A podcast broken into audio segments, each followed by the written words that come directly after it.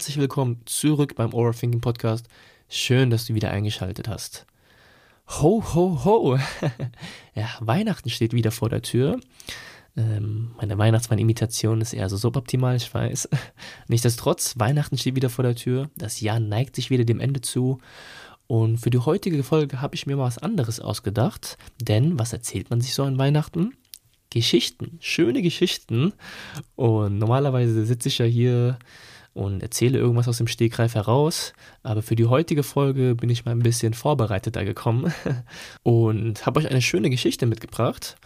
Eine Geschichte, die ich mal eins runtergeschrieben habe, von der ich dachte, ich würde sie mal in den Overthinking-Blog hochladen, aber irgendwie kam ich nie dazu oder habe es irgendwie nie gemacht.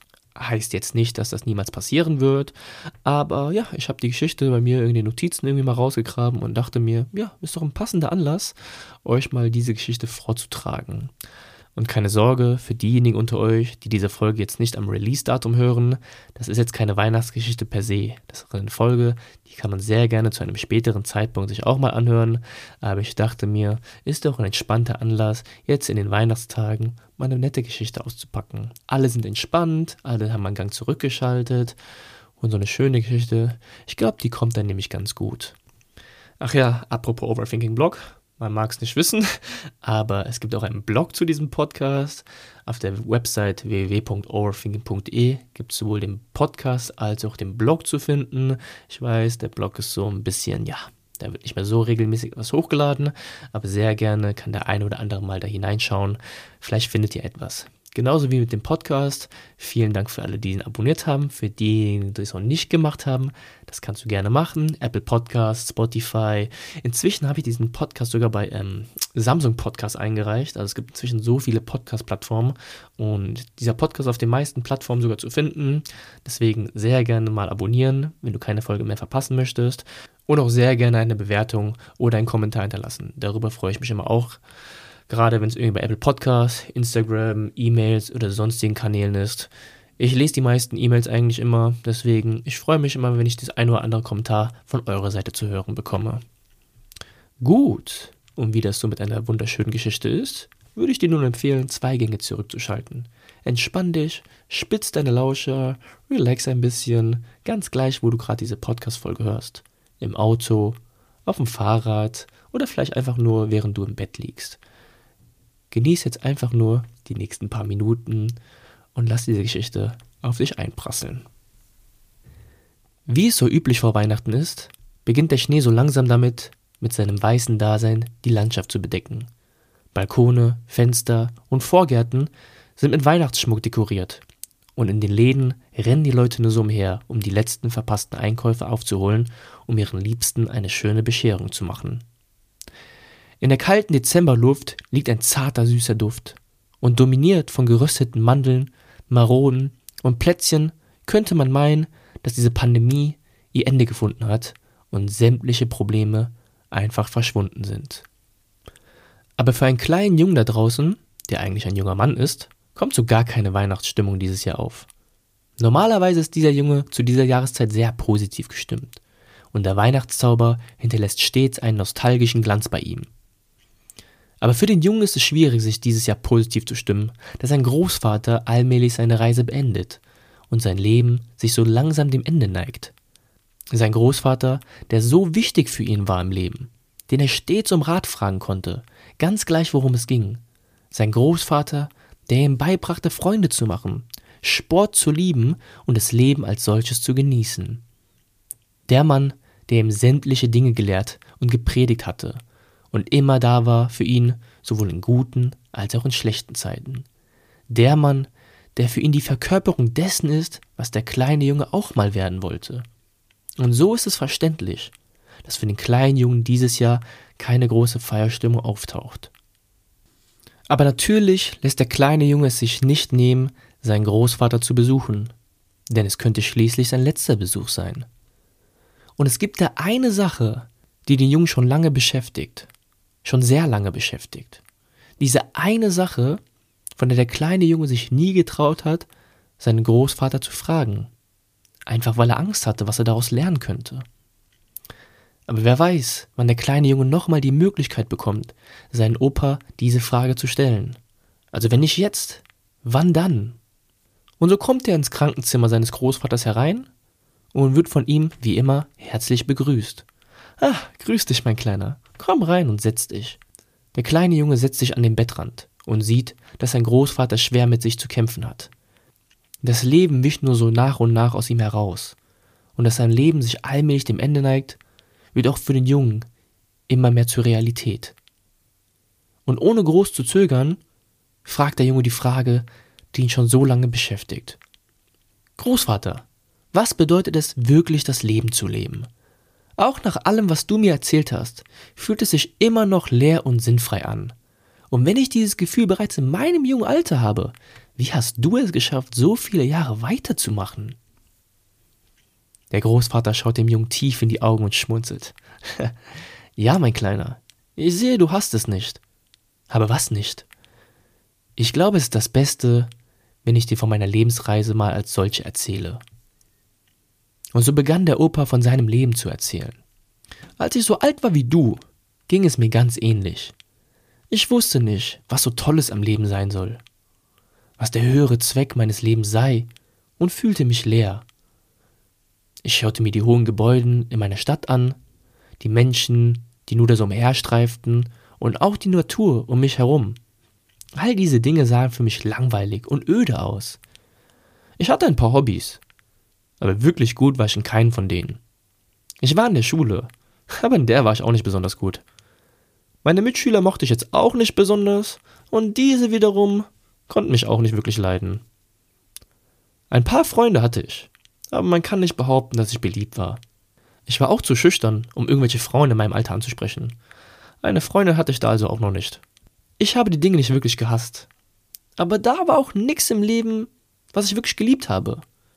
Nichts, was mich zwingend begeistert hat. Nichts, wofür ich wirklich brannte. Und da habe ich mir natürlich auch die Frage gestellt, führte der Opa aus. Ist das wirklich das, worum es im Leben geht? Ist das wirklich der Sinn meiner Existenz? Oh Mann, war ich naiv, sagte der Opa zu seinem Enkel rückblickend.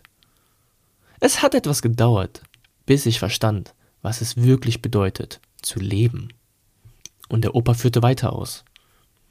Ich weiß nicht wie, aber durch einen unglaublichen Zufall oder nenn es Glück, habe ich eine Frau kennengelernt. Und wir haben uns ungemein geliebt. Meine damalige Arbeit als Handwerker war zerreißend und körperlich sehr anstrengend. Doch das war es wert, da am Abend eine wunderschöne Frau auf mich gewartet hatte. Aber diese wunderschöne Frau hat dann auch Dinge getan, die nicht so wunderschön waren. Und so kam es, dass ich da alleine saß. Sie verschwunden. Mich alleine gelassen. Der wohl schlimmste Tag in meinem Leben. Und dann hatte ich noch einen beschissenen Tag auf der Arbeit. So beschissen, dass ich daraufhin gefeuert wurde. Ich war ein gebrochener Mann, der gerade die Liebe seines Lebens verloren hatte. Wegen einem anderen Kerl. Einem Kerl, von dem ich dachte, er sei mein Freund. Und so stand ich nun da, alleine und ohne Job. Ich dachte mir, wie soll es von hier aus weitergehen? Ich bin am Boden meiner Existenz angekommen. Die Aussichten einer halbwegs soliden Zukunft sind geplatzt. Und nachdem ich auch meine Wohnung abgeben musste, da ich sie nicht mehr bezahlen konnte, und so auf der Straße landete, waren Trauer und Verzweiflung die einzigen Gefühle, die ich empfand. Und während ich dort auf einer Parkbank saß, frei von jeglichen Gefühlen der Glückseligkeit, da traf es mich. Wie ich da so vor mir saß und die Leere starrte, hörte ich die einzelnen Äste der Bäume rauschen. Die Blätter wehten durch die Lüfte und ich konnte dem Zwitschern der bunten Vögel lauschen. Und während der Wind so durch mein Gesicht blies, habe ich mich zum ersten Mal im Leben richtig lebendig gefühlt. Das Gefühl von Leere, Sinnlosigkeit und Verzweiflung verschwand in diesem Moment, und ich hatte das Gefühl, die Welt mit ganz neuen Augen beobachten zu können. Ich saß schon etliche Male auf dieser Bank, habe Bäume dieser Art schon dutzende Male gesehen, und auch das Vögelzwitschern war nichts Neues für mich. Und doch fühlte es sich so an, als würde ich das Ganze zum ersten Mal erleben.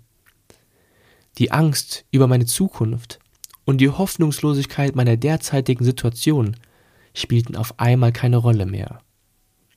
Und so habe ich mich aufgerafft, viele kleine Jobs gemacht, Zeitung ausgetragen, Reinigungskraft, ja sogar Leuten die Haare geschnitten. Ich hatte keinerlei Struktur und Stabilität im Leben. Und jedes Mal, wenn ich dann wieder abends auf dieser Parkbank einschlief, kam mir der Gedanke, das heißt es also, das Leben wirklich zu leben.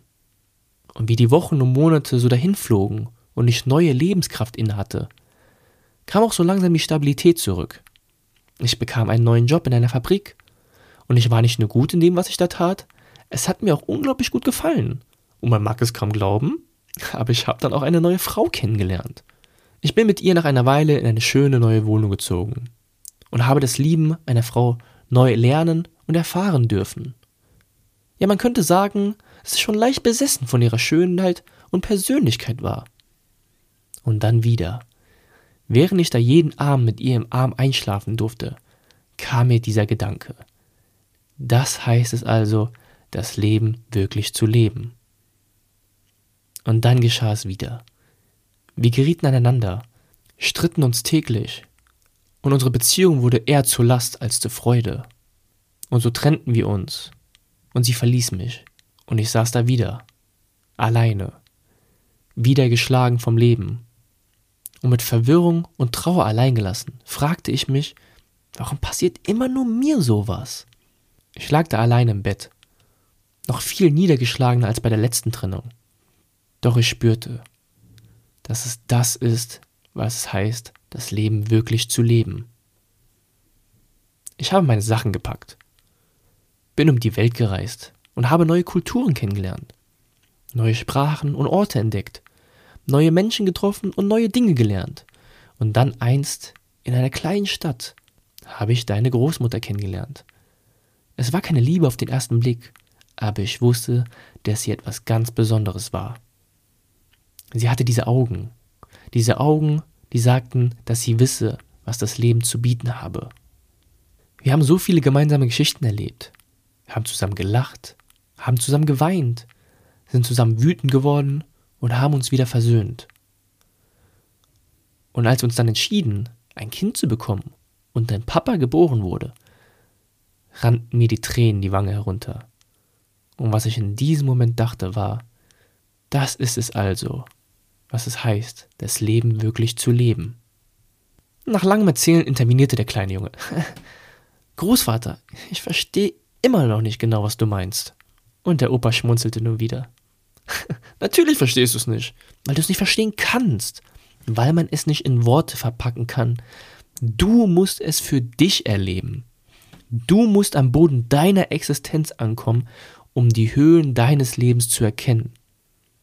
Du darfst dich nicht scheuen vor möglichen Fehlschlägen, weil sie schmerzhaft sein könnten, weil sie eventuell peinlich sind, weil du denkst, dass du es nicht schaffen könntest. Wie kannst du denn das Leben in seiner Gänze wahrnehmen, wenn du all die Emotionen versuchst zu vermeiden, die du als negativ bezeichnest? Du wirst niemals wissen, was das Leben zu bieten hat, wenn du nicht den Mut aufbringst, dem nachzugehen. Der kleine Junge war deprimiert.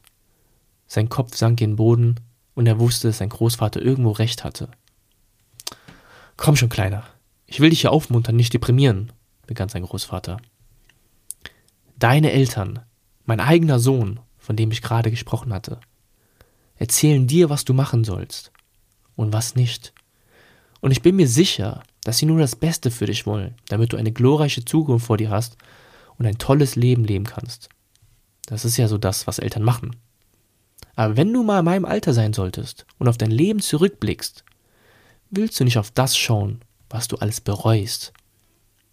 Sieh mal, Kleiner, was ich dir sagen will, ist das. Du sollst scheitern im Leben. Du sollst Fehler machen. Viele Fehler. Probiere so viele Dinge aus, wie du kannst. Verliebe dich. Trenne dich. Krieg dein Herz gebrochen weine und schreie, lache und singe, sei wütend und verzweifelt, sei fröhlich und munter, reise und sehe viele Länder, Kulturen und Sprachen. Such dir Stabilität, einen Ort, den du deinen Rückzugsort nennst, einen Ort, den du zu Hause nennst. Mach Freunde, verliere sie aus den Augen und mach dann wieder neue Freunde. Arbeite, arbeite hart, bis dein Körper und deine Nerven versagen. Und dann mach weiter mit dem nächsten Job. Mach das, was dich erfüllt und nicht das, wovon andere meinen, dass es dich erfüllt. Wisse, dass das Leben unerklärlich ist. Es lässt sich nicht planen und vorhersagen. Es ist nur so von Überraschungen überhäuft. Und jeder Tag ist ein anderer. Und das, kann ich dir sagen, ist so ziemlich das Einzige, was unser limitiertes Gehirn über dieses Wunderbare, das wir Leben nennen, sagen kann. Du wirst Leben niemals verstanden haben. Es ist einzigartig, es ist fremd und es ist verwirrend. Aber das ist es, was das Leben ausmacht. Das, was es wert macht, es zu leben. Mit all seinen Facetten, mit all seinen Höhen und mit all seinen Tiefen. Sauge alles auf. Rieche all die Gerüche, die du aufsaugen kannst, wenn du durch die Straßen läufst. Siehe die Texturen und Dimensionen, die das Leben zu bieten hat. Höre, wie Menschen gemeinsam lachen. Höre, wie Musik in den Straßen gespielt wird. Spüre, wie Regen auf deine Haut prasselt. Spüre die Wärme, die du bekommst, wenn du mit einem Partner oder einer Partnerin im Bett liegst.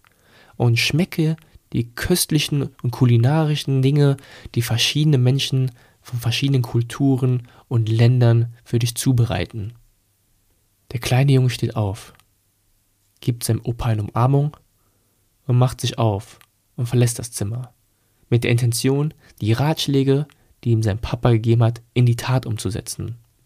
Und wie es kommen musste, dauerte es nur wenige Tage, bis den Jungen die Nachricht erreichte, dass sein geliebter Opa verstorben war. Und am Boden und voller Trauer erschlich ihn aber auch ein großes Gefühl von Dankbarkeit. Denn der kleine Junge, der ja eigentlich ein junger Mann ist, wusste auch, dass es das ist, was es bedeutet, das Leben zu leben.